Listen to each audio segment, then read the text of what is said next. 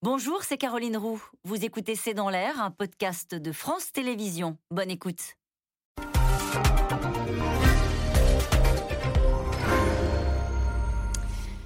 Bonsoir à toutes et à tous. Nous attendons vos questions SMS, Internet et réseaux sociaux pour alimenter notre discussion, l'indignation internationale est unanime. Le bombardement de la maternité de Mariupol est dénoncé comme un crime de guerre et l'Europe ce soir demande une enquête. Face à la violence et à la détermination d'un Poutine sans état d'âme, l'Europe se réunit aujourd'hui à Versailles, souveraineté énergétique, sanctions, défense. Les 27 vont tenter d'affirmer une ligne de fermeté face à la Russie avec des questions toutefois euh, qui ne font pas toujours l'unanimité. Faut-il interdire les importations euh, de gaz russe? Jusqu'où l'Europe est-elle prête à investir dans ses capacités militaires? Comment construire une souveraineté européenne? Ou encore, comment continuer à soutenir l'Ukraine sans entrer en guerre? Le président ukrainien, lui, interpelle la communauté internationale après les crimes commis dans son pays. Occidentaux, vous ne pourrez pas dire que vous ne saviez pas. Crime de guerre, Poutine sans limite, c'est une question, c'est le titre de cette émission. Avec nous pour en parler ce soir, le général Jean-Paul Paloméros, vous êtes ancien chef d'état-major, ancien commandant suprême de la transformation de l'OTAN. Alexandra de Houbscheffer, vous êtes politologue, spécialiste des relations transatlantiques et de l'OTAN. Vous êtes directrice à Paris de l'Institut de recherche German Fund of the United States. Je cite votre tribune dans l'opinion aujourd'hui, la fenêtre d'opportunité pour soutenir l'Ukraine se ferme chaque jour un peu plus. Marion Van Rettegem, vous êtes grand reporter et chroniqueuse à l'Express. Votre ouvrage C'était Merkel est publié aux éditions Les Arènes. Pascal Boniface, enfin, vous êtes directeur de l'Institut de Relations internationales et stratégiques. Je rappelle votre ouvrage 50 idées reçues sur l'état du monde, publié euh, chez Armand Collin. Euh, je me tourne vers vous, général Jean-Paul Paloméros. Euh, Mariupol, c'est ça qu'on appelle un crime de guerre? Je pense qu'il y a bien d'autres crimes de guerre, parce que si on retient qu'une définition de crime de guerre, c'est que d'abord c'est une action de guerre qui est menée contre les civils et qui est volontaire. Donc j'ai peur que, en fait, cela recouvre de nombreuses actions armées menées par les Russes aujourd'hui en Ukraine. Et d'ailleurs, je vois que la, Cour pénale internationale, qui n'est pas vraiment reconnue par les Russes d'ailleurs, euh, a ouvert un dossier qui, qui, remonte à 2013. Donc il va couvrir tous les événements en Ukraine depuis 2013, dont celui-ci. Mhm. On a bien vu que cette image-là, et on va les voir dans un instant, ces images qui sont assez dures, hein, de cette maternité qui a été bombardée à Mariupol, il y a eu un peu une bascule, c'est-à-dire que c'était pour l'instant une guerre sans images. Alors il y avait des images naturellement d'exode, il y avait des images très dures, mais là c'est comme si on avait basculé dans autre chose. Comment est-ce que vous l'expliquez? Bah, C'est juste de l'émotion des Occidentaux? Ah, Évidemment, ça déclenche de l'émotion et c'est tout à fait normal. Mais je crois que le fait que cette image-là soit euh, confronté à une certaine certification, ça nous permet de sortir un peu de la guerre de l'information. Et je pense d'ailleurs que le, ministère des Affaires, le ministre des Affaires étrangères russe se serait honoré en reconnaissant qu'il s'agissait peut-être d'une erreur. Mais on se demande jusqu'à quel point d'ailleurs, mais on pourrait revenir, le pouvoir russe contrôle exactement ce qui se passe sur le terrain. Vous avez raison d'y revenir, on, va la dire, cette phrase hein, de M. Lavrov qui dit en fait non, non, on a bombardé une base de néo-nazis, c'est de cela qu'il s'agit. C'est de l'enfermement. Bon. Alexandra Dobscheffer. Je pense qu'on assiste vraiment à une, bascule. Il y a d'abord une euh, première phase, ces deux premières semaines, où la Russie euh, a tenté en gros une blitzkrieg, s'est trouvée face à une résistance ukrainienne qui n'avait pas anticipé. D'ailleurs, nous, Américains, Européens, euh, autant, nous n'avions pas anticipé cette résistance ukrainienne. Et donc là, on va basculer. Et d'ailleurs, le président Macron, après sa énième euh, un, échange avec Poutine, avait dit le pire est à venir. Mhm. Effectivement, on bascule là dans une guerre qui va être beaucoup plus brutale, beaucoup plus sale. Euh, il y a aussi de plus en plus de, euh, témoignages et d'images qui montrent qu'il y a aussi l'utilisation de bombes à sous-munitions. Euh, les, les bombes à sous-munitions, donc c'est-à-dire que ça, projette des mini-bombes en fait et qui causent des dégâts euh, épouvantables. Donc ce ne sont pas des, euh, des, des, bombes ciblées, mais qui causent des dégâts épouvantables d'un point de vue humanitaire. Et puis surtout, ça touche les civils. Donc on, bascule dans cette phase-là. Et puis surtout, ce qui est de plus en plus inquiétant, je ne sais pas si euh, vous l'avez remarqué, dans le discours russe, il y a de plus en plus euh, euh, l'idée, Lavrov l'a encore dit aujourd'hui, le ministre des Affaires étrangères russe, que les Américains seraient en train de développer un laboratoire d'armes chimiques en Ukraine, ce qui vous laisse aussi entendre hmm. qu'il y a peut-être aussi potentiellement, d'ici quelques jours ou quelques semaines, un basculement aussi dans l'usage d'armes chimiques par les Russes. Voyez donc, donc Pour moi, il y a un basculement. Et là, nous, en tant qu'Européens, autant États-Unis, il va falloir qu'on se dise. Et on va en reparler parce que ça va faire l'objet naturellement de la réunion qui a lieu en ce moment même à Versailles. Et le président de la République qui vient de déclarer à l'instant euh, qu'il se dit inquiet et pessimiste naturellement sur, sur la suite, sans doute faisant écho à cet euh, bombardement de, de la maternité de Mariupol qu'il a qualifié d'acte de guerre indigne.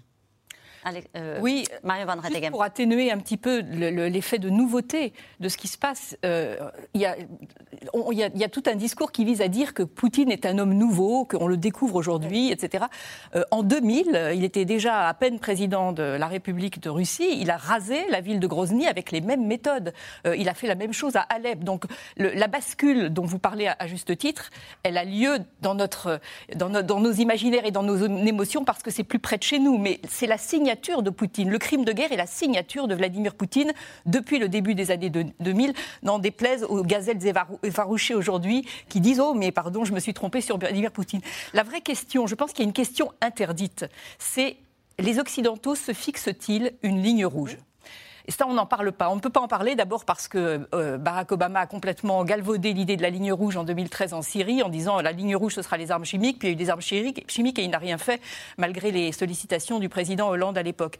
Mais c'est vrai, qu'est-ce qu'on fait? Jusqu'à quand le crime de guerre qui, existe réellement, même si ce n'est pas la qualification juridique encore, jusqu'à quel moment est-il acceptable C'est ça que ça interroge, c'est ce qui s'est passé dans cette maternité, c'est cette limite qu'on est en train de se fixer collectivement. Je pense que c'est ça, et pour rejoindre ce que vous dites, la vraie bascule, elle est là, c'est... Alors on continue, l'OTAN est très clair euh, à dire on n'interviendra pas militairement, on joue sur le fait qu'on fait des sanctions extrêmement sévères à la Russie, et on protège, on, arme militairement l'Ukraine. Mais euh, j'ai relevé une phrase de Lavrov aujourd'hui euh, à, à Antalya on va juste dire que c'est le ministre des Affaires étrangères russe. Euh, des Affaires étrangères euh, russes, parce que évidemment, les Russes, qui sont un peu dans un jeu de provocation et de défi, euh, nous, nous disons, nous ne sommes pas belligérants, nous ne faisons que livrer des armes, nous ne livrons pas des avions, on n'atteint pas la limite de la, de la co-belligérance. Mais donc, le monsieur Lavrov, ministre des Affaires étrangères, a dit aujourd'hui, la livraison d'armes à l'Ukraine est dangereuse. Les Occidentaux créent un danger colossal, y compris pour eux-mêmes. Ce qui est très clairement une menace, qui est très clairement une menace pour l'OTAN, qui dit nous n'interviendrons pas. Mais malgré tout, euh, nous, sommes dans la, nous ne sommes pas dans la guerre, mais nous y sommes quand même. Et les Russes pourront peut-être se permettre d'aller plus loin. Et nous allons continuer au cours de cette émission à interroger justement ces limites que sont en train de se fixer, ou pas d'ailleurs, euh, les Européens euh, et l'OTAN.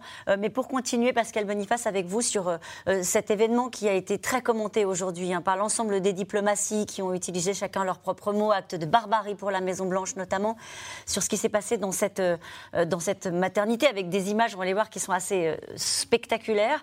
Euh, est-ce que vous considérez que, c'est un, point de bascule quand on entend dire que la justice internationale peut se saisir d'un fait comme celui-ci, que l'Europe veut, euh, comme on disait, une enquête? Qu'est-ce que Qu'est-ce que ça change? Est-ce que Vladimir Poutine a peur de la justice internationale? Certainement pas. Et effectivement, Joseph Borrell disait ce matin qu'il devrait répondre de ses actes devant la justice. Mais il va rester au pouvoir en Russie, il ne va pas se rendre de lui-même et on n'ira pas le chercher à Moscou. Et les chances qu'il soit renversé euh, par euh, une révolution de palais ou un coup d'État en Russie sont pour l'instant relativement faibles. Donc il bénéficiera probablement de l'impunité. D'ailleurs, lui-même n'est pas inculpé puisqu'il a l'humilité des chefs d'État et pour l'instant ce sont d'autres responsables, le chef d'état-major, le ministre des Armées, qui sont possiblement inculpés devant le tribunal pénal international. Mais ça veut dire qu'il y a des enquêtes là qui vont commencer Il y a des enquêtes qui ont commencé effectivement et qui remontent en 2000 pour tous les actes, en disant, parce qu'il peut y aussi y avoir des crimes de guerre faits par d'autres. Donc le crime de guerre, c'est quoi? C'est quand on bombarde des civils qui ne sont pas des cibles militaires, quand on détruit volontairement des infrastructures civiles euh, qui ne sont pas des objectifs de guerre, et une maternité par définition, c'est tout à fait ça, et quand on fait des tortures euh, inutiles et des mauvais traitements sur les prisonniers ou sur les civils. donc euh, oui, il y a des crimes de guerre, et là, en fait, dans chaque conflit, il y a toujours un point de bascule psychologique de l'opinion on acceptait des choses auparavant, et puis tout d'un coup, l'opinion se dit par une alchimie qu'il est difficile effectivement de comprendre, mais tout d'un coup, on se dit trop, c'est trop. on l'a vu ça dans des conflits précédents. Et là, quand même, le symbole de la maternité, quand même, il est euh, tout à fait lourd. Et c'est surtout également l'entêtement, c'est qu'on ne voit pas où s'arrêter. L'entêtement euh, de Poutine, effectivement, fait peur parce que on a l'impression qu'il parlait d'élargir la guerre il y a deux semaines, et on y est. Et on y est, et nous allons euh, revenir sur ce, point-là. Je voudrais juste avoir votre réaction, euh, Pascal Boniface, à cette phrase du porte-parole du Kremlin, euh, Dimitri Peskov, qui dit Nous allons obligatoirement nous renseigner auprès de nos militaires. En gros, on ne sait pas tellement ce qui s'est passé entre Lavrov qui dit on a ciblé une base de néo-nazis et le porte-parole du Kremlin qui dit ah bon, on va se renseigner pour savoir ce qui s'est passé. C'est de la langue de bois du plus bel effet, c'est ce moquer du monde. Parce qu'effectivement, ils sont tout à fait au courant. Parfois, il peut y avoir effectivement des bavures, ce qu'on appelle les dommages collatéraux, mais généralement, quand même, ils sont très vite documentés. Quel est le niveau de contrôle des autorités russes sur ce qui se passe sur le terrain? Ça, c'est une question que je me pose parce que, vous savez, dans les opérations militaires, euh, le commandement et le contrôle, c'est euh, central, si vous voulez. Euh, et la définition d'objectifs, de règles d'engagement très claires. Donc nous, on est très, nos armées sont très familiarisées et elles, elles, respectent ces règles. Et quand elles ne les respectent pas, ce sont des erreurs qu'il faut admettre parce que ça fait partie de la guerre. Et là, on ne voit pas du tout ceci en place. Moi, je ne suis pas tout à fait convaincu que la chaîne de commandement-contrôle euh, russe fonctionne, fonctionne bien. Elle fonctionne certainement bien dans la remontée d'informations, et effectivement, les autorités russes savent maintenant de quoi il s'agit. Mhm. Mais dans l'exécution, je peur et je pense à l'analyse des conflits qu'il y a une délégation qui est faite et il y a eu surtout une pression qui est mise, me semble-t-il, sur les commandants de théâtre, sur les commandants de proximité, pour qu'ils aboutissent à leur fin en disant euh, ça assez suffit. Maintenant, euh, allez-y. Peu importe les moyens, peu importe Sans la leur dire exactement où s'arrête, euh, doit s'arrêter la violence, et donc et ça crée. C'est ce qu'il veut dire là, Dimitri Peskov?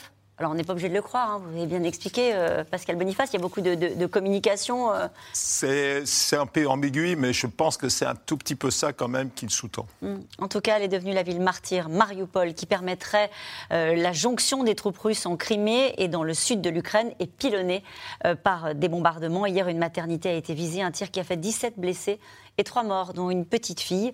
Le bâtiment a été soufflé, un acte barbare, dit la Maison-Blanche. Un tir qui visait une base de néo-nazis, euh, selon les Russes, qui, malgré les images, nient toujours s'en prendre aux civils. Romain Besnénou et Christophe Roquet.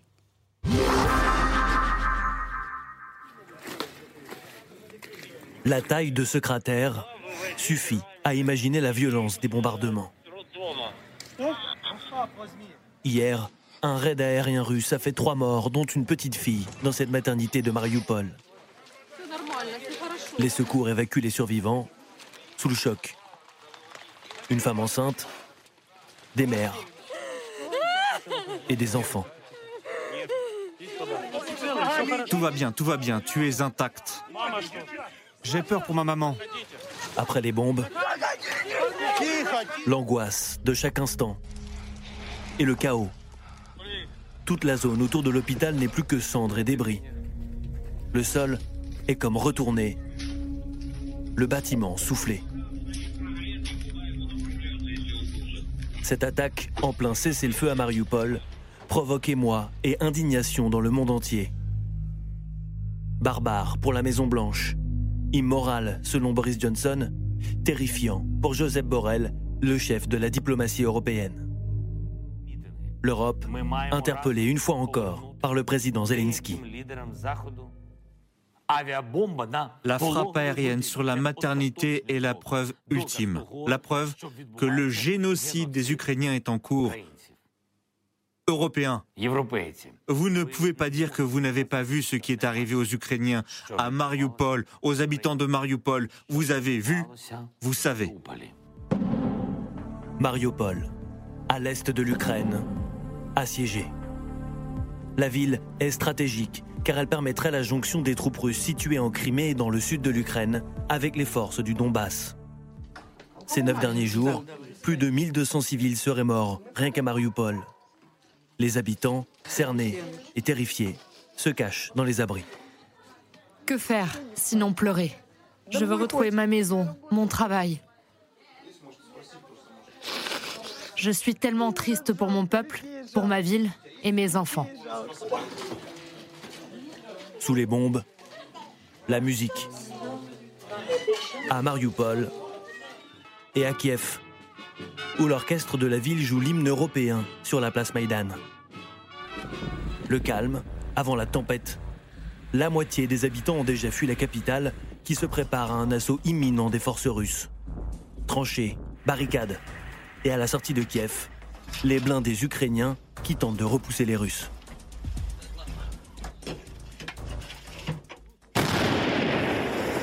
Nous nous sentons forts, plus forts que l'ennemi. On se bat pour nos enfants, pour qu'ils survivent. La vérité est de notre côté. Des deux côtés en tout cas, la guerre de l'image. Ce matin, les Ukrainiens publient cette vidéo prise depuis un drone. On y voit une colonne de chars russes, non loin de Kiev, contrainte de faire demi-tour, prise sous le feu ukrainien. Dans la foulée, l'armée russe réplique, avec ces images d'hélicoptères de combat en pleine action et de soldats déployés dans les villages ukrainiens. Autant dire que le cessez-le-feu n'est pas pour tout de suite, malgré les négociations inédites de la journée en Turquie. Les ministres des Affaires étrangères ukrainiens et russes réunis pour la première fois depuis le début de la guerre. Discussion tendue. Sergei Lavrov, intraitable. Vous me demandez si nous avons l'intention d'attaquer d'autres pays. Nous ne prévoyons pas d'attaquer d'autres pays. Nous n'avons pas non plus attaqué l'Ukraine. Nous avons expliqué à de nombreuses reprises qu'il y avait une situation qui constituait une menace directe pour la sécurité de la Fédération de Russie. De leur côté, les chefs d'État de l'Union européenne se retrouvent dès ce soir à Versailles pour une réunion de crise. Au programme, l'indépendance militaire et énergétique des 27. Alors nous allons revenir sur cette rencontre à Versailles, mais tout de même une réaction à ces, images que l'on vient de voir avec cette question de Charles dans le Loir-et-Cher. En 2022, un homme fait massacrer des enfants aux abords de l'Europe et nous devons attendre qu'il se calme. C'est ça la question? Poutine nous a mis dans un état de paralysie stratégique. À part les sanctions et livrer effectivement des armes défensives, qui d'ailleurs freinent, on l'a vu, euh, en partie l'avancée des, chars et des, troupes russes. Euh, on est dans une paralysie qui a été formulée d'ailleurs par le secrétaire général de l'OTAN, Jens Stoltenberg, pratiquement tous les jours. Il dit il n'y aura pas d'avions de l'OTAN dans le ciel ukrainien et il n'y aura pas de troupes de l'OTAN sur le sol ukrainien. Ce qui, moi, me pose problème depuis le début, c'est que l'OTAN, l'administration Biden, nous-mêmes Européens, on passe notre temps à dire très publiquement ce qu'on ne va pas faire. Mm. Et donc notre capacité, notre force dissuasive s'en trouve diminuée. Et là, c'est l'Ukraine, c'est nous qui payons le prix de l'échec de notre politique de dissuasion. Dissuader, ça veut dire quoi? Ça veut dire empêcher l'autre, et là, entre autres, d'envahir mm. un pays. Nous n'avons pas, pas réussi à faire ça.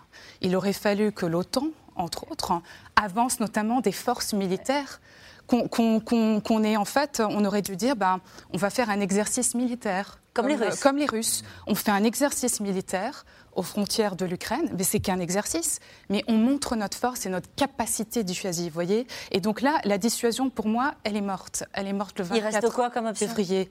Quelles options?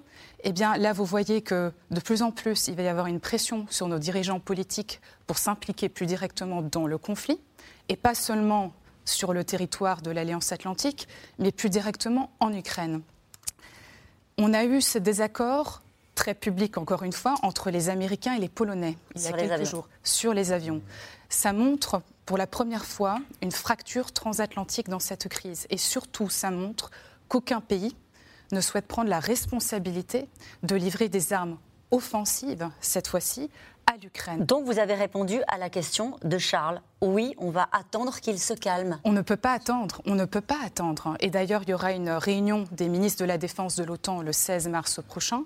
Croyez-moi, ces sujets-là vont être discutés. On ne mm. peut pas attendre. Et il y aura de plus en plus de pression, et la pression viendra en grande partie de nos opinions publiques. Qui prendra la responsabilité euh, Général Jean-Paul Paloméros, c'est important ce que dit Alexandre. Oui, on a tous ce sentiment. Comme, toujours, quand Alexandra parle, c'est évidemment fondé.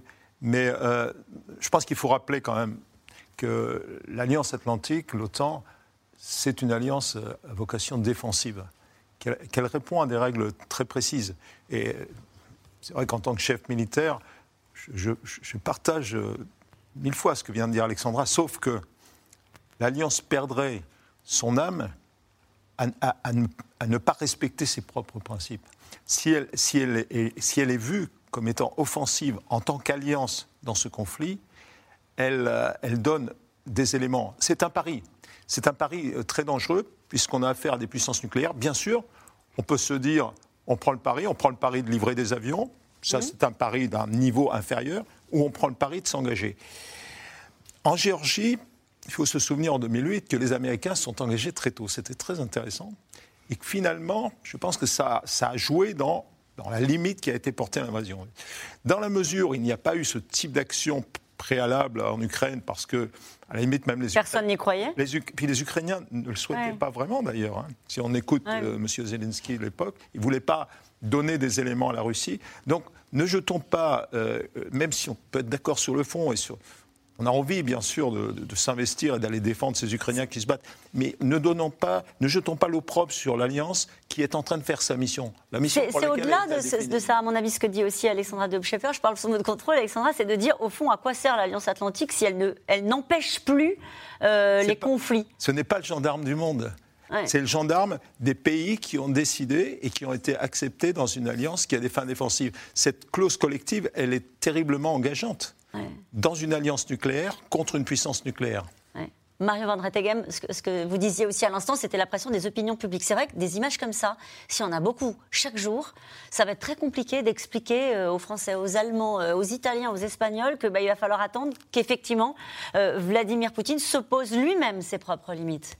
Alors, Vladimir Poutine peut ne pas se les poser parce qu'il a une propagande très organisée en Russie qui fait que les, Russes, dans la grande majorité, ne sont pas informés de ce qui se passe. La guerre n'existe pas, on ne peut pas prononcer le mot guerre, on risque deux ans de prison si on prononce le mot guerre, 15 ans si ça a des conséquences, allez évaluer les conséquences de ce que vous dites.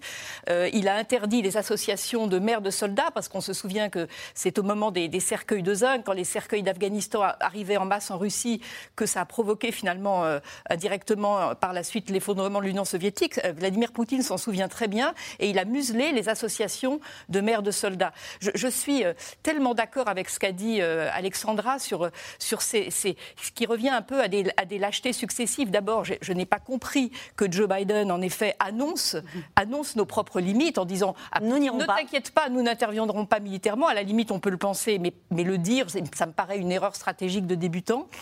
D'autre part, en effet, et c'était pas très difficile, je pense, pour les États-Unis d'envoyer envoyé quelques soldats en Ukraine quand euh, Poutine commençait à emmasser à la frontière. Euh, je pense que ça aurait été plus compliqué pour les Russes de, pénétrer le territoire. Enfin bon, c'est pas la peine de refaire le passé. Maintenant, je pense en effet qu'avec ces images de civils bombardés, que, l'on le qualifie ou non juridiquement de crime de guerre, on est dans le crime de guerre, dans l'insupportable à nos portes. Euh, L'OTAN continue et les Occidentaux et les Européens continuent à se dire nous allons asphyxier la Russie économiquement. C'est vrai qu'elle est au bord du défaut de paiement, etc. N'empêche que Poutine continue. Et Poutine a quand même, il faut le prendre au mot, parce qu'on passe son temps, ça fait 20 ans que ça dure, qu'on n'écoute pas ce qu'il dit. Il a dit absolument tout ce qu'il allait faire, il l'a même écrit. Son but, c'est de, considérer que l'Ukraine n'existait pas, n'existe pas, qu'il veut reconstituer euh, l'Union soviétique perdue. Et il a dit à plusieurs reprises à Emmanuel Macron, j'irai jusqu'au bout. Jusqu'au bout de quoi? On ne sait pas. Mais lui, je pense qu'il le sait et, je pense qu'il est dans une sorte de mission. Euh, on croit toujours. Je ne supporte plus les gens qui disent ça n'est pas dans son intérêt. Depuis le début, on entend des experts dire mais non, mais euh, Poutine n'ira pas envahir l'Ukraine. C'est pas dans son intérêt. Ben non, c'est pas dans son intérêt. La passion est, est supérieure à l'intérêt. Raymond Aron l'écrivait déjà. La passion est toujours supérieure à l'intérêt. Et la passion de Poutine, c'est la passion nationaliste. C'est la passion de, cette, de recouvrer, de recomposer cet empire perdu et peut-être une mission devant son, son Dieu orthodoxe de, terminer sa vie en ayant accompli ce destin.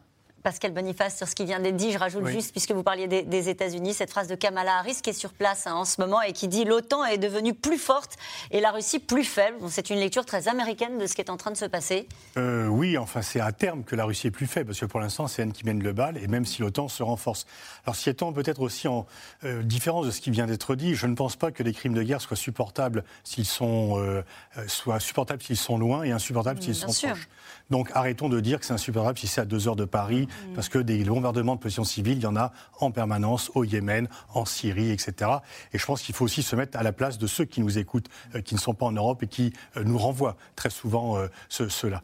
Alors oui, Poutine, effectivement, il est, il est, il est pas seulement pris par la passion, c'est qu'il y a des gens qui font des erreurs de calcul ils, font avoir une victoire facile. Il a fait une erreur de calcul monumentale, comme euh, ses prédécesseurs ont fait une erreur de calcul en pensant que l'Afghanistan serait une promenade de santé ou euh, la guerre d'Irak en a eu le 3. Il a fait une erreur de calcul parce qu'il n'a pas bien euh, analysé les rapports de force, les résistances et les résistances internes.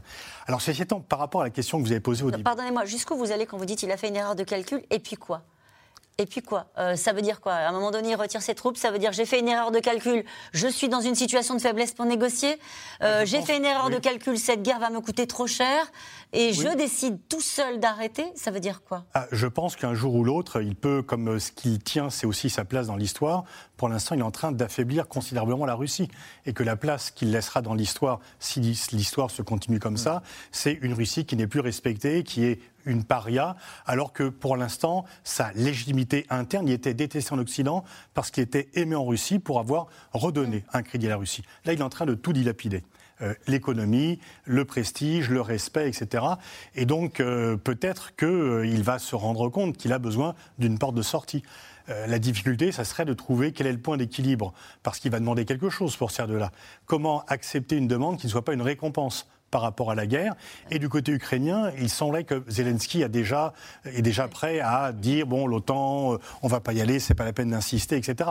Et c'est aussi une partie du malheur de l'Ukraine au départ pour Poutine, il était trop proche de l'OTAN, et pour l'OTAN, c'était en dehors de l'OTAN. Donc, on a dit dès le départ qu'on ne ferait rien pour eux. Et donc, est-ce qu'il pourrait y avoir un point d'équilibre entre les demandes de Poutine pour sortir euh, de cela, qui ne soit pas une récompense par rapport à la guerre, mais en même temps qui permette de mettre fin assez rapidement au conflit On n'a pas l'impression qu'on en est là, Pascal Boniface. Non, on n'est pas là pour l'instant, mais ça peut aller très très vite, et un jour ou l'autre, euh, toutes les guerres prennent fin.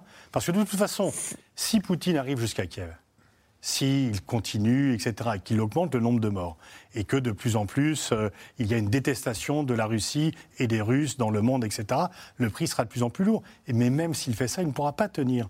Alors donc pour les Ukrainiens, euh, c'est supporter encore longtemps la guerre, une occupation qui prendra fin, parce qu'on ne peut pas occuper durablement un pays, surtout quand il est déterminé comme l'Ukraine, les Ukrainiens sont déterminés. Donc de toute façon, la guerre de Poutine est déjà un échec. Donc la stratégie occidentale doit rester de dire euh, nous nous fixons des propres limites pour éviter un embrasement et une troisième guerre mondiale et nous attendons euh, que Vladimir Poutine, image après image, crime de guerre après crime de guerre, soit. Non, mais je, je, je mets ça. suis pas sûr que malgré l'émotion, je suis pas sûr que malgré l'émotion des images, les gens soient prêts à aller à la guerre. Je ne suis pas sûr que les citoyens des pays de l'OTAN se disent, eh ben nous aussi on y va parce qu'on va arrêter ce criminel de guerre qu'est Poutine. Juste pour, prolonger ce que dit Pascal Boniface, euh, je pense qu'en effet, euh, Poutine est mal parti pour gagner cette guerre. Il est très probable qu'il la paye, mais à quel prix hum. et après quels dégâts Oui, bien sûr. Là, en fait, ce qu'il faut comprendre, c'est, et c'est, la bascule dont vous parliez au début de mhm. l'émission, on, bascule en fait dans une guerre d'usure. Hein, euh, qui sera peut-être à, moindre intensité, entre guillemets, mais beaucoup plus euh, difficile, euh, beaucoup plus euh, victimisante pour la population civile locale. On le mhm. voit, hein, c'est vraiment, il encercle les villes, c'est d'une violence vraiment brutale. Mhm. donc on, va dans ce, schéma de guerre d'usure, mais effectivement, est-ce que Poutine va pouvoir tenir, tenir hein? Il faut savoir qu'en quelques semaines, Poutine a perdu un quart des chars russes déjà. Hein. Euh, il lui reste encore euh, du matériel militaire, mais pas à l'infini.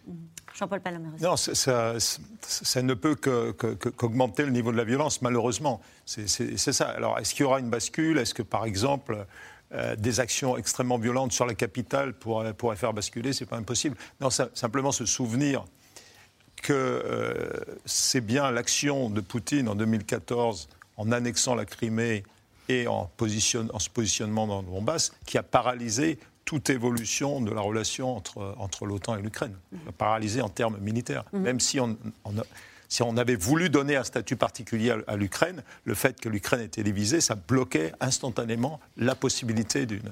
La stratégie, euh, après tout ce que vous avez dit, de, l'OTAN et de l'Europe doit être de continuer à livrer euh, un maximum d'armement euh, aux, Ukrainiens pour, pour se défendre. En fait, on n'a pas d'autre choix que cette stratégie-là C'est le minimum et le maximum.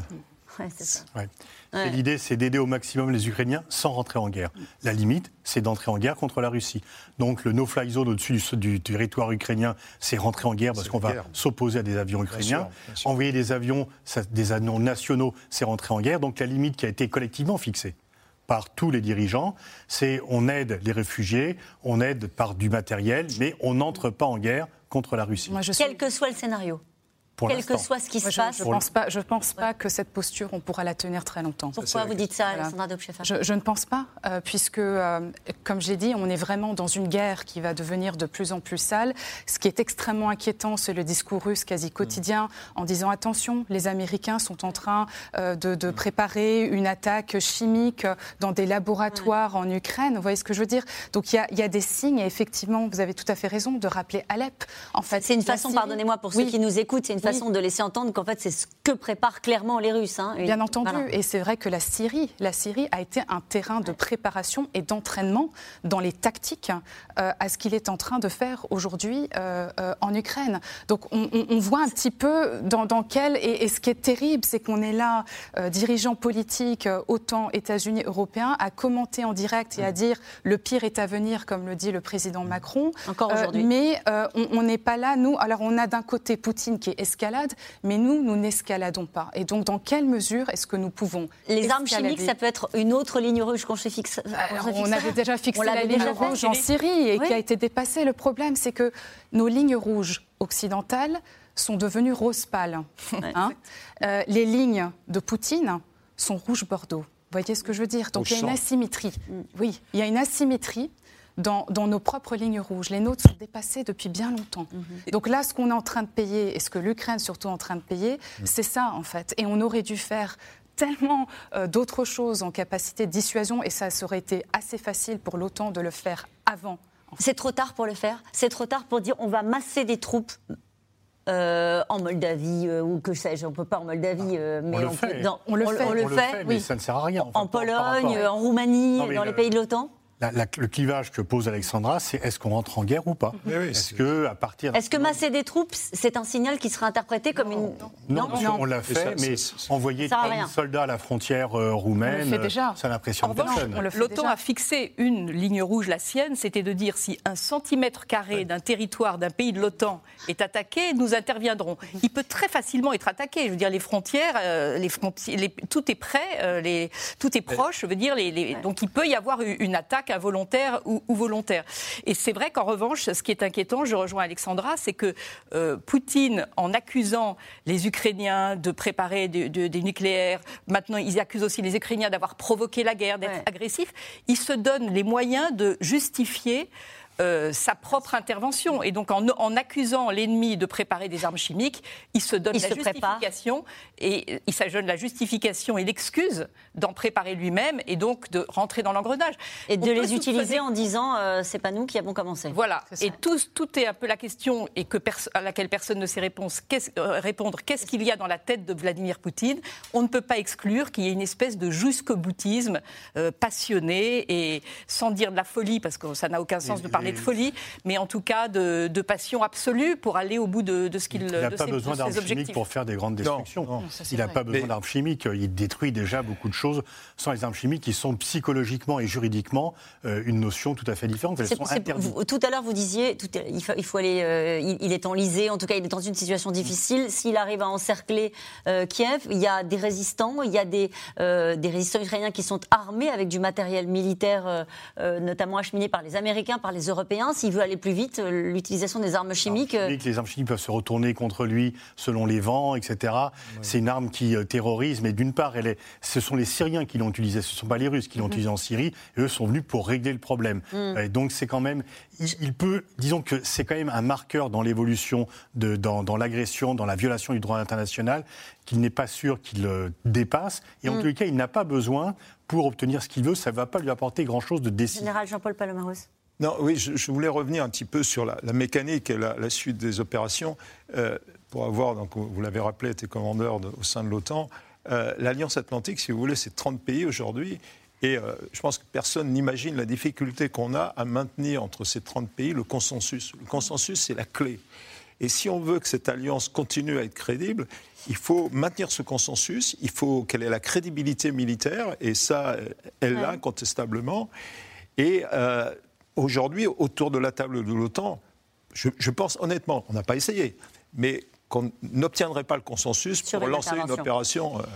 En tout cas, en Ukraine, les civils sont de plus en plus nombreux, euh, des millions à, fuir les combats. Un exode pour tenter de rejoindre la frontière polonaise ou moldave. Nos reporters Théo Manval et Pierre Dehorn ont suivi le chemin de ces Ukrainiens qui laissent tout derrière eux. Commentaire Mathieu Lignot. Une porte de sortie pour échapper à la guerre. Sur le quai de la gare d'Odessa, ces réfugiés attendent un train, direction Lviv. Une ville à l'ouest de l'Ukraine, épargnée par les combats. Hier, trois missiles russes sont tombés près de ma maison. C'est la première fois que ça arrive. C'était tellement terrifiant. Ambiance fébrile dans le hall de la gare, avec l'arrivée de familles épuisées. Ce couple vient de la vie de Mykolaiv. Il s'y déroule une bataille très dure. Ils sont terrifiés après deux semaines dans une cave et craignent de ne pas pouvoir partir. On n'a pas de ticket. Oui, il faudra jouer des coudes pour monter. Partir à la va-vite et se séparer. Car le papa, lui, ne part pas il va retourner au front. On n'a pu prendre que ces petites valises, le strict nécessaire. Et mon mari devra retourner là-bas, à cause de la loi de mobilisation générale. J'espère qu'il reviendra bientôt. J'espère qu'elles seront en sécurité et on espère que l'Ukraine vaincra, que les choses reviendront à la normale. Depuis deux semaines et l'invasion russe, des Ukrainiens prennent la route de l'Exode courir sous les bombes. Se faufiler dans les décombres, quitter son pays pour sauver sa vie et celle de ses enfants. Comme ce petit garçon à la frontière polonaise, cette image a fait le tour du monde. Autre échappatoire depuis Odessa, la frontière avec la Moldavie. Sur la voiture de cette famille, de la peinture. Le mot enfant, écrit comme seule protection. On a fait de la route uh, entre plusieurs villes. Uh, On ne voulait pas que les Russes nous tirent dessus. Avant la frontière, un bouchon de plusieurs kilomètres. Alors certains abandonnent leur voiture pour partir à pied. Et au milieu de tout ça, le pasteur Oleg. Courage, la frontière n'est plus très loin. Il est venu avec sa paroisse de Moldavie pour distribuer des petits pains et de l'eau à ces Ukrainiens qui ont tout laissé derrière eux. Ces conditions sont vraiment difficiles, surtout pour ceux qui marchent avec des bébés. J'ai vu tout à l'heure un tout petit bébé qui a marché au moins pendant 7 km. On l'a porté jusqu'au poste frontière. Mais il faut être patient pour passer de l'autre côté, en Moldavie. Nestlé et son fils attendent dans le froid. Eux qui ont déjà fui le Donbass en 2014 quittent maintenant l'Ukraine. Vladimir Poutine les a poussés à l'exil, encore une fois. Je pense que personne n'a le droit de faire de telles choses. Personne n'a le droit de tuer des gens. C'est incroyable que tout cela puisse se produire. Je ne pensais pas que cela puisse arriver dans le monde d'aujourd'hui. Des fois, c'est difficile de se dire que tout ça n'est pas un mauvais rêve, un cauchemar, que tout cela arrive vraiment. D'autres questions se posent maintenant. Où dormir? Où aller? Depuis le début de la guerre, au moins 250 000 Ukrainiens ont franchi la frontière avec la Moldavie. C'est important la Moldavie. Pardon, vous vouliez dire? Non, je dis, euh, c'est important la Moldavie. Parce que? Ben, parce que euh, ça peut être euh, une des prochaines cibles de Vladimir Poutine aussi bien. Il y a déjà, vous savez, un, conflit avec la Transnistrie, enfin des forces russes et minorités russophones. Et c'est peut-être à la lumière de ce qu'a dit en particulier Alexandra, c'est peut-être là qu'il faudrait aujourd'hui s'investir. C'est une réflexion d'anticipation que je suis en train de mener. Ça veut dire, ça veut dire ce qu'on disait eh, tout à l'heure, ça veut dire masser des troupes.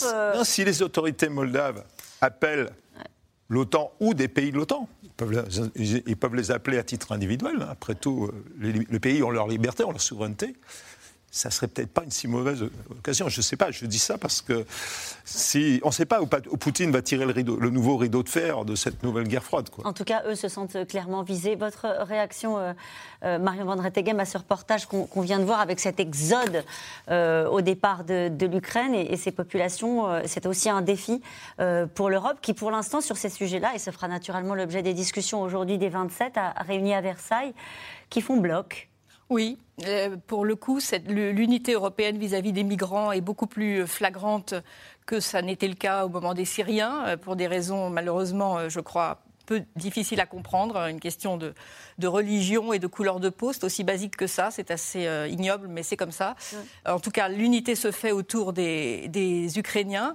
Euh, L'Union européenne, pour le moment, s'organise bien. Euh, ça demandera beaucoup d'argent et c'est une des choses qui est discutée au Conseil européen, c'est que tous les effets de la guerre, aussi bien l'effet, le contre, contre-choc des sanctions, le, réarmement des, des armées nationales en attendant une Europe de la défense et l'accueil des réfugiés, euh, tout cela, la montée des prix de l'énergie, etc., tout cela euh, suppose beaucoup d'investissements et c'est pour ça que la France essaye de pousser de nouveau un plan, un plan de relance européen, de nouveau un emprunt commun et de nouveau on va se retrouver avec les mêmes difficultés et peut-être quelques divisions qui vont réapparaître, entre euh, éternelles divisions entre la France et l'Allemagne sur, euh, sur cette question, comme sur celle d'ailleurs de, oui, de, de, l'armement en général. Alors on va revenir sur tous ces points que vous avez évoqués. Euh, effectivement, la France pousse un emprunt européen pour faire face aux conséquences économiques, même des sanctions hein, que l'Europe va elle-même mettre en place. Il y a l'idée aussi de, discuter sur l'Europe de la défense, qui ressemblait jusqu'à présent à un serpent de mer, et puis qui d'un coup prend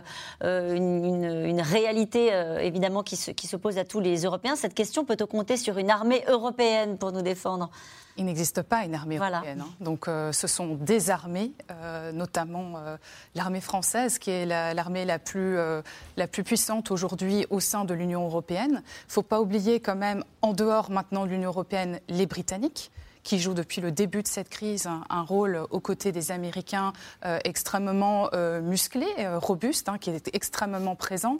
Et d'ailleurs, ce qui est intéressant par rapport à cette notion d'Europe de la défense, c'est que c'est la, la, première fois après le Brexit que le Royaume-Uni, avec l'Union européenne, on coopère enfin sur les questions de sécurité et de défense. Mais qu'est-ce qu'il faut attendre de cette réunion des 27 À part dire il faut qu'on ait des dépenses communes pour aider les Ukrainiens, est-ce que ça peut être plus durable que ça? Est-ce que là aussi, c'est un mouvement de bascule? Vous avez raison. Il faut que l'engagement soit durable.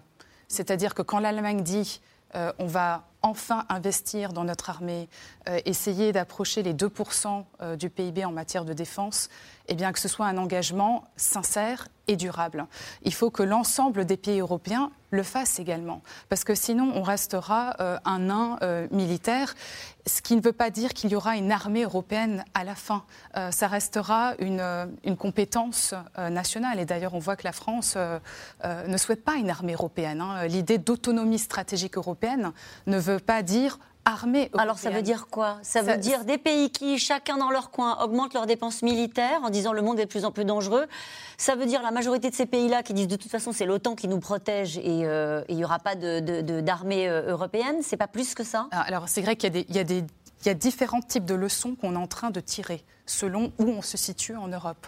Pour la France, bien entendu, c'est l'exemple l'énième exemple de crise qui montre qu'on a besoin de se booster en matière de défense. Et quand on parle de souveraineté et d'autonomie, c'est essayer de réduire nos dépendances par rapport notamment aux États-Unis quand il s'agit notamment de questions de sécurité européenne. Et donc, il faut que nous, on prenne en charge davantage de nos responsabilités quand il s'agit notamment de notre continent. Mais ça veut dire en matériel Ça veut dire en, matériel, en projet d'investissement, euh, euh, euh, les, tous les projets aussi de coopération entre les industries de défense européennes. C'est des projets extrêmement concrets. Et d'ailleurs, ce qui est intéressant de voir, c'est que enfin, l'Union européenne utilise les instruments, les outils et les cadres qu'elle a définis il y a quelques années, mm. elle les met enfin euh, en, œuvre dans le contexte de cette crise. Mais on parle maintenant de, ce sommet UE euh, à Versailles. Les annonces vont être faites, mais ça va prendre des années, des années avant de voir les résultats, alors qu'on est dans l'urgence. Pascal Boniface, sur les attentes, avec peut-être cette idée qu'on peut mettre dans notre discussion, l'idée d'accélérer euh, sur l'adhésion de l'Ukraine, de euh, la Moldavie et de la Géorgie dans l'Union européenne. Là, on se dit, bon, techniquement, ça va être très compliqué. oui, enfin, il faut quand même voir l'état économique de ces pays. Le hmm. PIB par habitant, c'est entre 3 et 4 000 dollars. Et même si, bien sûr, on est tous aujourd'hui solidaires de l'Ukraine et de la Géorgie et Moldavie, il faut voir quand même qu'il y a un degré de corruption dans ces pays qui n'est pas tout à fait compatible avec les règles de l'Union européenne. Et que donc, euh, il faut aider les réfugiés, il faut aider la population ukrainienne, mais euh, avoir un accord d'État à État avec l'État ukrainien tel qu'il est, c'est quand même tout à fait autre chose. Ce qui est fondamental, c'est le changement de l'Allemagne. Le, fait que l'Allemagne annonce dépenser 100 milliards en plus, alors que c'était, il y a quand même un tabou euh, de, l'Allemagne, donc ça prouve qu'on rentre dans un autre monde. Alors, bien sûr, on peut dire que tout ceci va prendre du temps parce que les dépenses mettent au moins 3-4 ans. Ceci étant, très franchement, la menace militaire russe sur l'Europe occidentale, elle n'est pas immédiate. Euh, une armée qui n'est pas capable de battre l'armée ukrainienne rapidement ne va pas attaquer l'armée française et l'armée allemande, euh, ni passer à travers la Pologne. Donc en fait, disons qu'il faut tirer des leçons de ce qui se passe, mais faire attention euh, que la raison l'emporte sur l'émotion. L'émotion, elle est là pour aider pour être solidaire. Et effectivement, l'émotion fait qu'il n'y a plus les mêmes réticences à accueillir des réfugiés que ce qu'on a vu il y a cinq ans. Vous, relativisez au fond le fait qu'un euh, un pays euh, comme la Russie soit rentré dans un pays souverain, euh, l'Ukraine, et veuille l'annexer en disant en gros, bon, bah, c'est pas une menace qui concerne les ah Européens, en fait. Non, mais je veux dire, c'est qu'ils vont pas, les chars russes vont pas rentrer en France demain.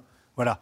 Oui, ce qui s'est passé, c'est grave. Parce que mais il, rentre, il, se rapproche dangereusement quand même de certains pays européens. C'est une violation du droit international et que la guerre est interdite euh, dans relations internationales, sauf légitime défense ou décision de l'ONU. Il n'y avait ni l'un ni l'autre et que ça remet en cause l'ordre. Mm. Mais l'armée russe n'est pas en mesure de se battre, même maintenant, avant l'augmentation des dépenses, contre les armées européennes. Ils ne sont pas en état. Donc il faut aussi euh, se préparer. Et là, par rapport à ce qui se passe, eh bien, effectivement, peut-être que les Européens se disent, mais finalement, on peut faire plus et on n'a plus à quémander l'aide des autres pour être sûr de nous-mêmes. Ce qu'on ressent de la part des Européens, euh, c'est malgré tout euh, une forme d'anxiété euh, et d'inquiétude vis-à-vis. Parce que c'est la première fois que, je veux dire, du temps de, de, la guerre froide, l'Union soviétique n'a jamais attaqué aucun autre pays. Ils ont fait de la police interne en, Hongrie, en Tchécoslovaquie, l'autopolice en Pologne. Et là, euh, il y a eu une guerre quand même en Europe. C'était la guerre du Kosovo, mais bon, on l'a fait mm. pour des questions humanitaires. C'était l'OTAN, etc. Enfin, selon, la thèse officielle.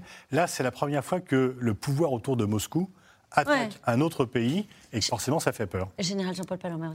Oui, il y a deux éléments à prendre en compte dans la défense européenne et Dieu sait si ça fait des années qu'on travaille tous ensemble pour défendre cette cause. Euh, d'abord, une défense, ça s'inscrit dans une logique de puissance, si vous voulez. Donner à l'Europe sa parole. Donner aux Européens les clés de leur avenir. Donner aux Européens le droit d'avoir leurs propres idées et de les défendre, les protéger. C'est vrai pour l'énergie, c'est vrai pour la défense, c'est vrai pour la transformation numérique. Tous ces domaines qui font la souveraineté.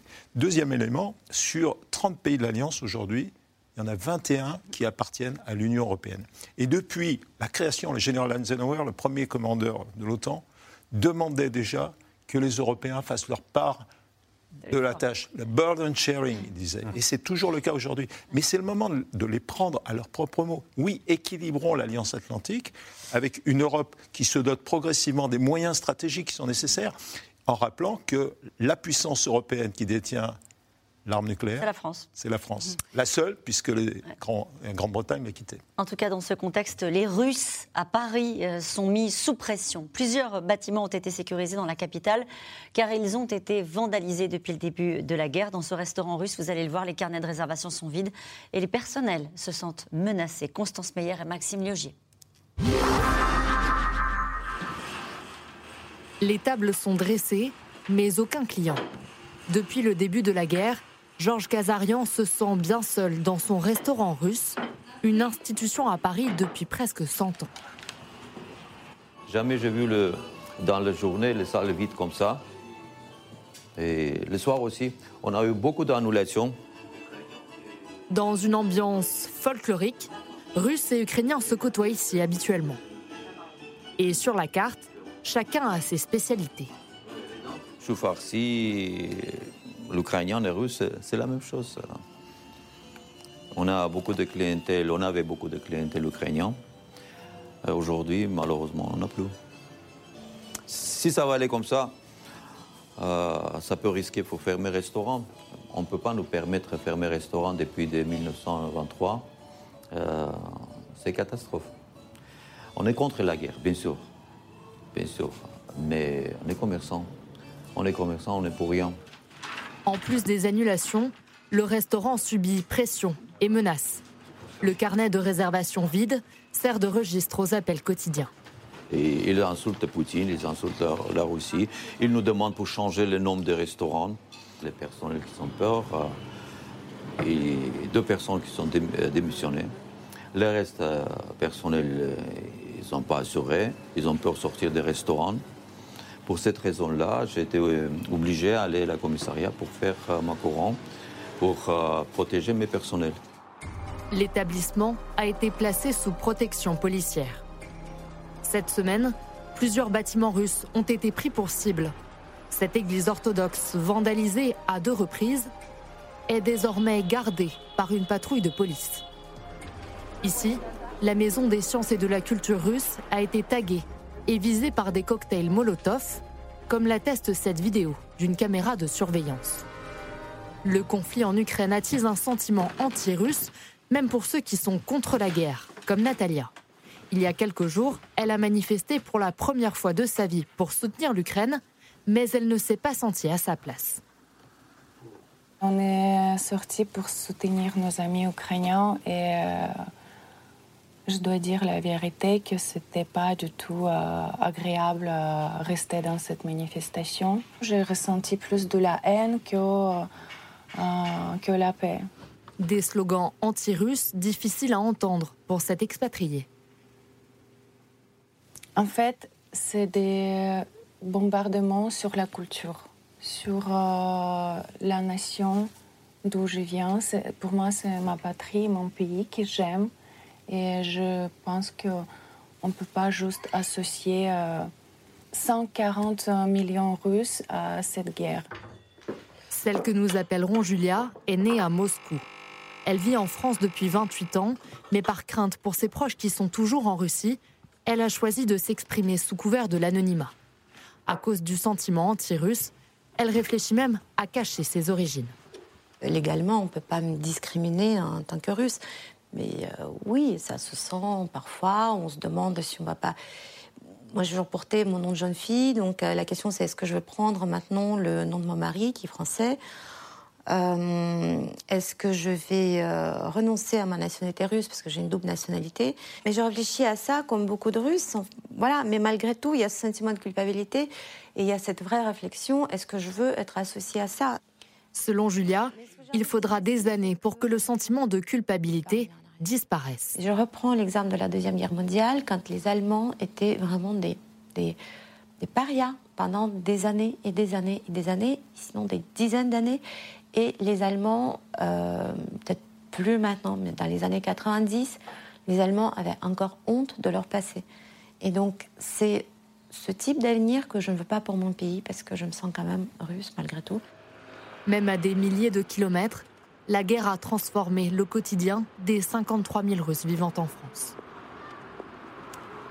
Et Pascal Boniface, ce reportage fait écho à ce que dit souvent le président de la République, la France n'est pas en guerre contre le peuple russe. C'est difficile pour ces Russes qui sont en France. C'est un signe de s'en prendre à des citoyens et de, viser, parce que quelle absence de courage, quelle absence de dignité, se donner bonne conscience comme ça, à bon prix, en allant attaquer des gens qui n'y sont pour rien. Et donc, euh, il y a des dirigeants qui sont coupables. Jamais un peuple ne doit être tenu, et encore moins des individus. Je veux dire, il peut, le peuple russe peut être euh, sanctionné par les sanctions, effectivement, qui sont appliquées, mais aller s'en prendre à des Russes dont on ne connaît pas. Mais c'est à chaque fois qu'il y a un conflit. Il y a des attentats, on va aller euh, détruire, taguer des mosquées. Il y a un conflit au Proche-Orient, on va s'en prendre euh, à des synagogues, etc. Il y a toujours des gens qui veulent se croire plus courageux que les autres et qui vont exprimer à la place des autres leur colère en s'en prenant à des innocents et souvent de façon anonyme, lâche, la nuit et sans exprimer directement leurs opinions. Alexandra Dobchefer Je pense que, comme on, l'a tous dit ici, il y a, beaucoup d'émotions mm. dans, cette guerre. Donc il y a beaucoup d'amalgame aussi. Mais ce qui est intéressant de, voir, puisqu'on parle des Russes et de la Russie, c'est ce qui se passe en ce moment, euh, notamment euh, un mouvement euh, de mères russes de sœurs, d'épouses de soldats russes qui sont envoyés pour combattre en Ukraine, qui de plus en plus se font entendre leur voix euh, puisque les fils, on les voit, ils sont souvent filmés, ils disent je ne veux pas faire la guerre, c'est une guerre fratricide. En fait, on ne comprend pas pourquoi on est envoyé pour euh, combattre des, frères. On voit de plus en plus hein, euh, ce type de, de, reportages et de témoignages, jusqu'au point où Vladimir Poutine, il y a tout juste trois jours, a divulgué une vidéo dans laquelle il s'adressait directement aux mères, aux sœurs et aux épouses de soldats russes. Donc c'est quelque chose de très émotionnel qui peut terriblement déstabilisé euh, le président russe mm. et sur lequel nous, en fait, nous devrions davantage jouer euh, en, termes de, ce communication. C'est ce que font vraiment les Ukrainiens hein, qui ont euh, téléphoné aux, maires, ce que vous disiez, des soldats. Et il y, a cette volonté aussi de passer outre la maîtrise de l'information par, par, le Kremlin. Le fossé entre Poutine et les Russes est bon. Et si on condamne les Russes collectivement, on va resserrer les liens entre les Russes et Poutine. Benoît, dans le Maine-et-Loire, si Vladimir Poutine arrêtait la guerre demain, quelle serait la place de la Russie dans le monde à court et à moyen terme? C'est sûr qu'on aura du mal à reprendre le dialogue avec euh, la, Russie. Va être euh, pendant très longtemps. Euh, tant que Poutine sera au pouvoir, on ne pourra plus lui faire confiance. On ne pourra plus avoir des relations normalisées. Si un autre dirigeant arrivait, bah, je veux dire, en Allemagne, il y a eu une dénazification, mm. donc il faudrait qu'il y ait une dépoutinisation en mm. Russie. Mais tant que Poutine, même si Poutine arrête la guerre, on ne pourra plus avoir confiance en lui. Mario Van Redegem euh, je ne sais plus. La, la question, c'était. Euh... Oui, c'était au fond, est-ce qu'elle place pour la Russie aujourd'hui, même s'il arrête la guerre Est-ce que c'est devenu un État paria c'est ce que Je pense que la Russie a perdu énormément de crédit. C'est un peu ce que vous disiez. C'est que Poutine, d'une certaine manière, a, perdu la guerre d'un point de vue de, la raison pure, qui, qui n'est pas forcément le moteur euh, principal. Et nous revenons maintenant à vos questions.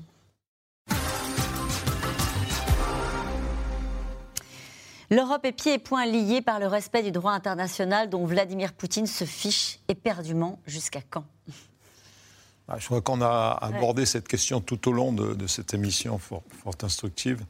Euh, Jusqu'à quand? Eh Jusqu'à ce que peut-être son peuple, c'est peut-être ça son centre de gravité. Vous savez, on cherche toujours les centres de mhm. gravité pour essayer de les faire basculer. Le peuple, je vois par exemple qu'il dit qu'il euh, n'y a pas de conscrits au front. Et puis le lendemain, on découvre qu'il y en a. Donc ça prouve que ça lui pose un problème quand même. Il a un problème déjà avec ça. Euh, la durée de la guerre, euh, forcément, va impacter les Russes au plan moral. Ils vont voir leurs enfants revenir dans des cercueils. Ils vont voir des choses qu'ils n'attendaient pas. Ils vont sans doute comprendre que les, Russes ne sont pas des libérateurs, mais des envahisseurs. Tout ça.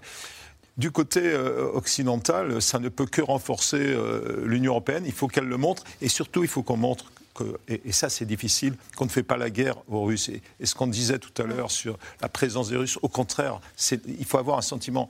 Euh, Vladimir Poutine ne doit pas tuer l'amitié profonde qui unit les peuples, le peuple français et le peuple russe. Mhm. Vous n'avez pas abordé la, partie militaire. Est-ce que ça aussi, ça peut être euh, à un moment donné une fragilité? Est-ce que, je crois que c'est Alexandra Dobscheffer qui disait peut-être à un moment donné, il est, capable de remettre des moyens. Euh, en a-t-il encore suffisamment de moyens pour passer dans une espèce de phase 2 du conflit en avançant plus vite si vous voulez, on sait que l'armée russe, elle a diminué, hein, ça c'est sûr, et la puissance économique russe n'est pas non plus, euh, c'est une puissance pauvre en quelque sorte, mhm. mais euh, ça, va devenir difficile hein, au fur et à mesure qu'il restera. On, sait ce que ça coûte, nous, de la durée. Hein. On l'a vu en Afghanistan, on le voit en Afrique, donc on lui souhaite, enfin on lui souhaite pas bon courage, mais on sait que les jours difficiles l'attendent. En frappant une centrale nucléaire et des civils, Vladimir Poutine ne cherche-t-il pas à tout prix une confrontation avec l'OTAN? Il souhaite surtout euh, nous paralyser dans la peur d'une potentielle euh, nucléarisation, si je puis dire, du, conflit, bien sûr. Ça fait partie euh, de, sa, tactique d'escalade, bien entendu. Et sur le rôle de, l'Europe, il y a un sujet qu'on a peu abordé, c'est la question énergétique. Il faut savoir que depuis le début de l'invasion russe de l'Ukraine, il y a une augmentation de 44% de la consommation du gaz russe par l'Union européenne.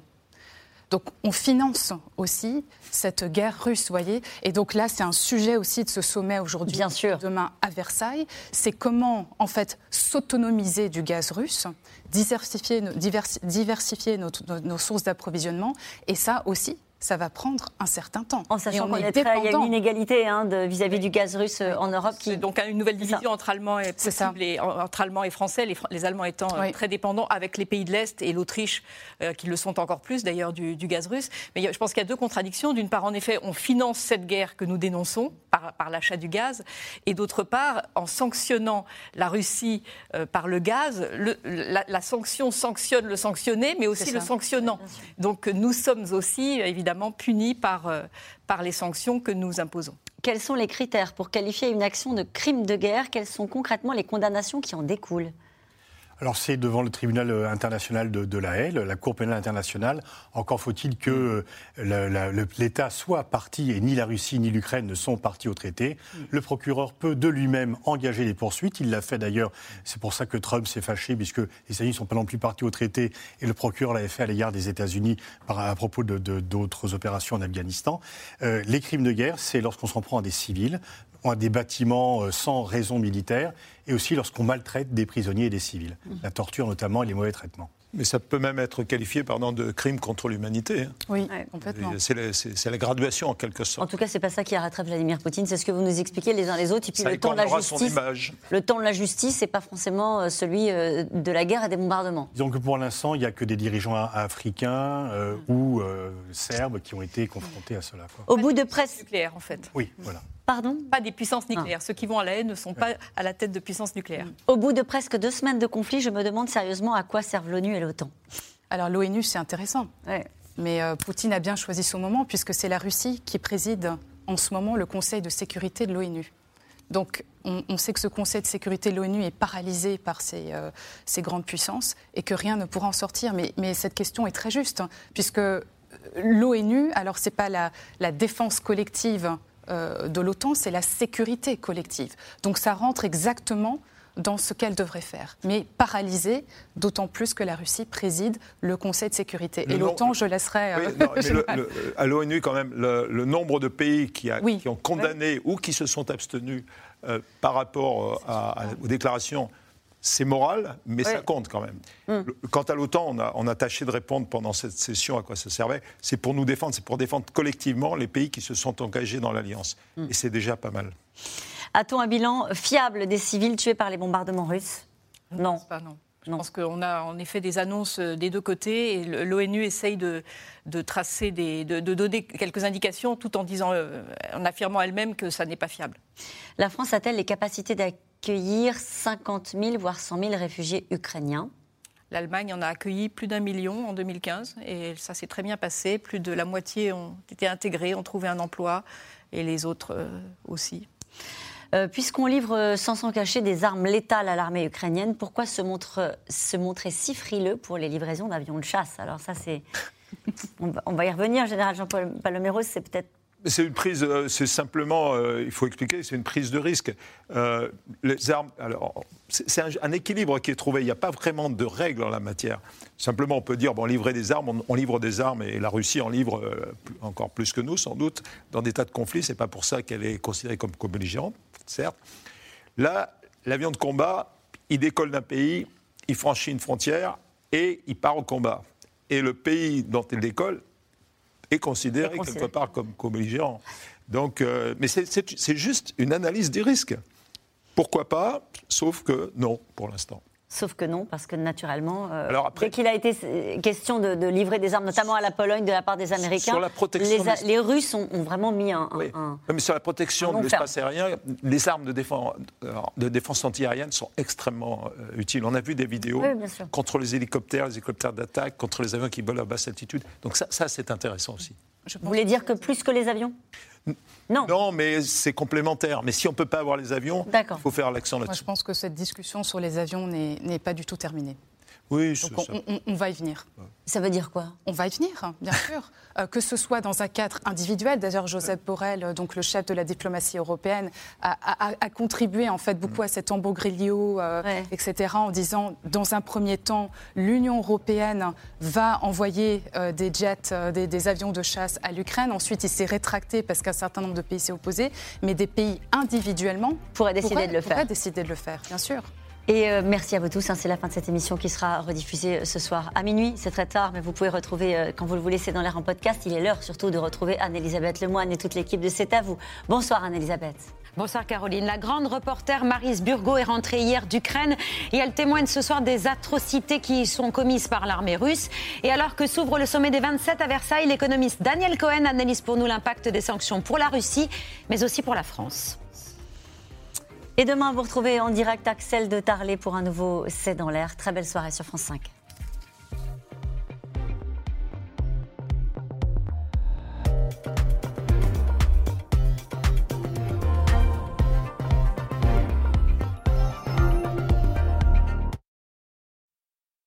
C'était C'est dans l'air, un podcast de France Télévisions. Alors s'il vous a plu, n'hésitez pas à vous abonner. Vous pouvez également retrouver les replays de C'est dans l'air en vidéo sur France.tv.